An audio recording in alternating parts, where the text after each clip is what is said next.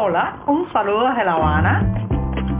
Les habla Joanny Sánchez, cubana, periodista, ciudadana, y les traigo este cafecito informativo recién colado y sin azúcar para despertar.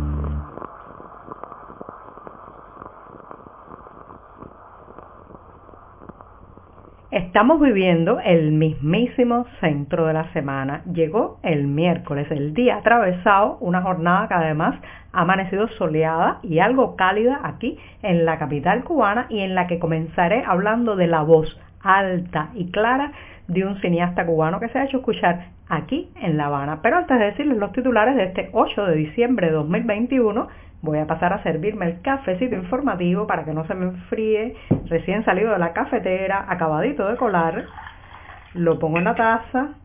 lo dejo aquí a mi lado y ahora sí voy a comentarles los temas principales de este miércoles, la jornada puente, la jornada bisagra. Ya les adelantaba que iba a hablar de un cineasta, Rolando Díaz ha puesto su voz alta y clara mientras presentaba aquí en La Habana una de sus películas durante el Festival de Cine Latinoamericano que, como saben, cada diciembre se realiza aquí en la capital cubana. Ha dicho críticas muy duras, sobre todo ha catalogado de deslesnables los actos de repudio en esta isla y ya les daré más detalles. En un segundo momento, la aduana cubana mantendrá la importación exenta de aranceles a los alimentos y productos de aseo, en un momento que las familias cubanas necesitan cada vez más ese oxígeno que llega en los maletines venidos desde fuera, pues la aduana ha hecho la concesión de prolongar el plazo sin eh, aranceles para estos productos. Mientras tanto, viajeros cubanos están atrapados por los requisitos de vacunación. Señoras y señores, miles o cientos de miles de personas que planifican salir de esta isla en las próximas semanas y meses no saben cómo van a hacer para eh, reconocer o justificar su vacunación dentro de la isla en relación con los requisitos que ponen otros países. Y por último, recomendarles la presentación de un libro con el título El caballo de ébano del reconocido escritor cubano Vicente Echerry. Ahora sí, están presentados los titulares, está servido el café y el miércoles, el miércoles parece ser un magnífico puente para la información y la noticia. Si eres de los que te gusta estar bien informado, síguenos en 14ymedio.com. También estamos en Facebook, Twitter, Instagram y en tu WhatsApp con este cafecito informativo.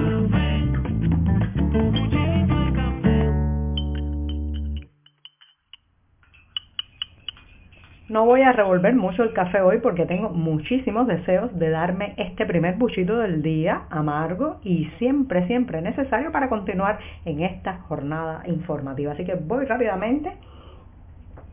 y ya me tomé el primer sorbito de café y ahora mismo paso de inmediato a el primer tema de esta jornada, que ya les decía tiene que ver con las declaraciones de un cineasta, pero trasciende, trasciende las palabras dichas en un escenario por un creador de películas en Cuba y pasa a tomar el terreno de la oportunidad, el momento, estar claro, señoras y señores, de cuándo tenemos ese micrófono en la mano que podemos usar para el reclamo, para la reivindicación y para la denuncia. Lamentablemente en este país muchas personas que tienen acceso a los micrófonos, a los espacios públicos, se callan, se autoamordazan, se autocensuran para no hablar de los temas principales que más preocupan a la ciudadanía, desde los garrafales errores económicos que comete el régimen cada día hasta la falta de libertades y los presos políticos que ya superan los 700 en las cárceles cubanas. Pero sin embargo, este no ha sido el caso del cineasta Rolando Díaz que ha utilizado, digamos que su minuto de oro frente al micrófono para hablar alto y claro, como comenté al inicio de este programa. Ha dicho que la represión en la isla frustró con los deslesnables, son palabras textuales de Rolando Díaz, con los deslesnables actos de repudio, la marcha convocada para el pasado 15 de noviembre. Y esto lo dijo nada más y nada menos el cineasta en La Habana durante la presentación de una de sus películas en el Festival de Cine, que tiene también el nombre de la capital cubana, aunque hace unos años se conocía más como Festival de Cine Latinoamericano. Mientras presentaba su película en el Cine Acapulco,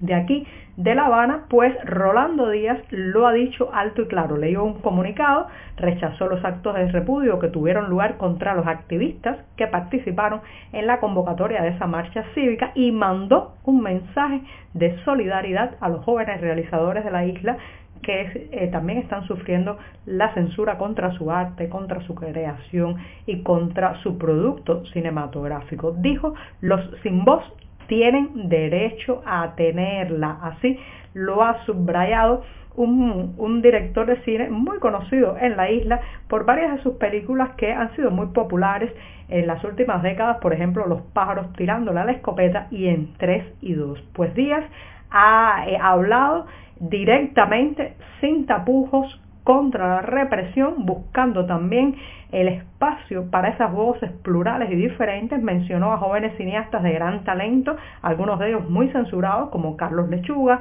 Miguel Coyula, José Luis Aparicio y otros también que han tenido que emigrar para poder realizar su arte cinematográfico. Señoras y señores, uno se pregunta por qué cada cual que tiene un micrófono en la mano en este país no lo usa para denuncias de este tipo? ¿Por qué tienen que esperar emigrar o salir, cruzar las fronteras nacionales para empezar a alzar su voz. Yo entiendo que es por la represión, el miedo, las amenazas y también los burdos manejos de la seguridad del Estado o policía política que utilizan muchos mecanismos de coacción y chantaje contra todo ciudadano en este país, pero lo cierto es que es muy esperanzador lo que ha hecho Rolando Díaz. Ojalá sea un magnífico precedente en un sector como el sector cinematográfico que ha sido crítico en las pantallas, ha sido crítico muchas veces de su obra, pero ha evitado en la mayoría de los casos trascender el celuloide para plantar cara en la vida real. Es muy lamentable cómo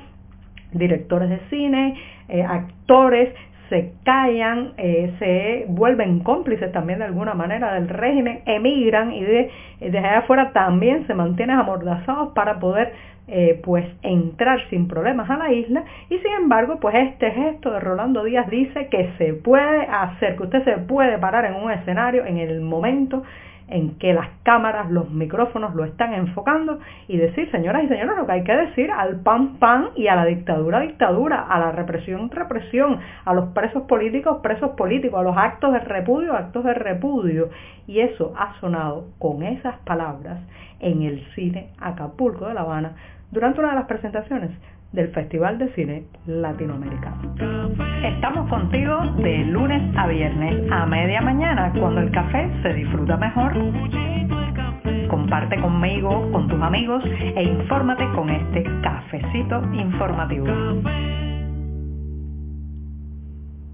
En un gesto bastante inusual, la aduana de Cuba ha prolongado por más tiempo, pero sin precisar la fecha límite, la ausencia de aranceles, o sea, el no tener que pagar aranceles por la importación de alimentos y también productos de aseo. Recuerden que esta fue una medida que se tomó ya hace algunos meses y ahora parece que se ha prolongado en el tiempo, reitero, por parte de una entidad que es una de las más impopulares en esta isla, la aduana general de la República de Cuba, se le achacan todo tipo de atrocidades pagos excesivos por importación de productos, confiscaciones masivas de cuánta cosa le parece que no puede entrar al país, una gran alergia con libros, discos duros o cualquier tipo de soporte que pueda traer información, pero también pues eh, esta eh, entidad evidentemente está clara de la necesidad de la imperiosa necesidad que tienen tantas familias cubanas de recibir eso que llega a través de las maletas en este país y que son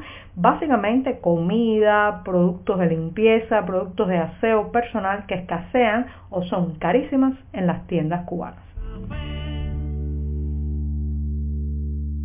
Los cubanos que por estos días planifican un viaje fuera del país, ya sea para ir y regresar o para emigrar, tienen un obstáculo adicional. ¿sí? Además de la dificultad eh, ya prácticamente crónica de necesitar visado para la mayor parte de las naciones del planeta, un visado que se exige porque esos países comprenden que esta es una isla en fuga y ponen limitaciones y restricciones para el acceso o la entrada de cubanos, pues a eso se le suma, señoras y señores, que las vacunas cubanas no acaban de ser reconocidas por la Organización Mundial de la Salud ni por muchos gobiernos que no las incluyen en la lista de las vacunas autorizadas para eh, que los viajeros entren sin necesidad de eh, por mostrar, por ejemplo, un PCR, una prueba PCR negativa, pasar cuarentena e incluso hay países donde si no se está vacunado con ese esquema reconocido por la OMS no se puede ni siquiera traspasar las fronteras nacionales. Por tanto, eh, eh, los cubanos están en desventaja, las vacunas cubanas no están incluidas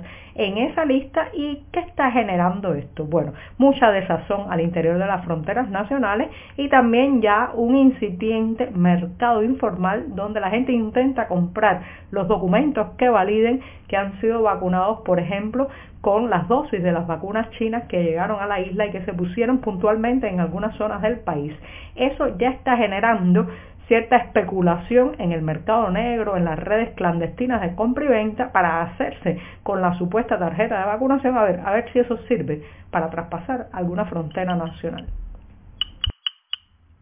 Y Madrid parece por estos días la capital de los libros cubanos porque este jueves 9 de diciembre a las 7 de la noche, hora de la capital española se presenta un libro del cubano Vicente Echerry con el título El caballo de ébano. Está eh, pues editado por la editorial Espuela de Plata y reitero se presenta en la librería Rafael Alberti de Madrid a las 19 horas. Es una vocación de un célebre cuento de las mil y una noche. Con eso los dejo solo diciéndoles que lleva la firma increíblemente buena de Vicente Echerry. Por hoy es todo. Te espero mañana a la misma hora. Síguenos en 14medio.com. También estamos en Facebook, Twitter, Instagram y en tu WhatsApp. No olvides, claro está, compartir nuestro cafecito informativo con tus amigos.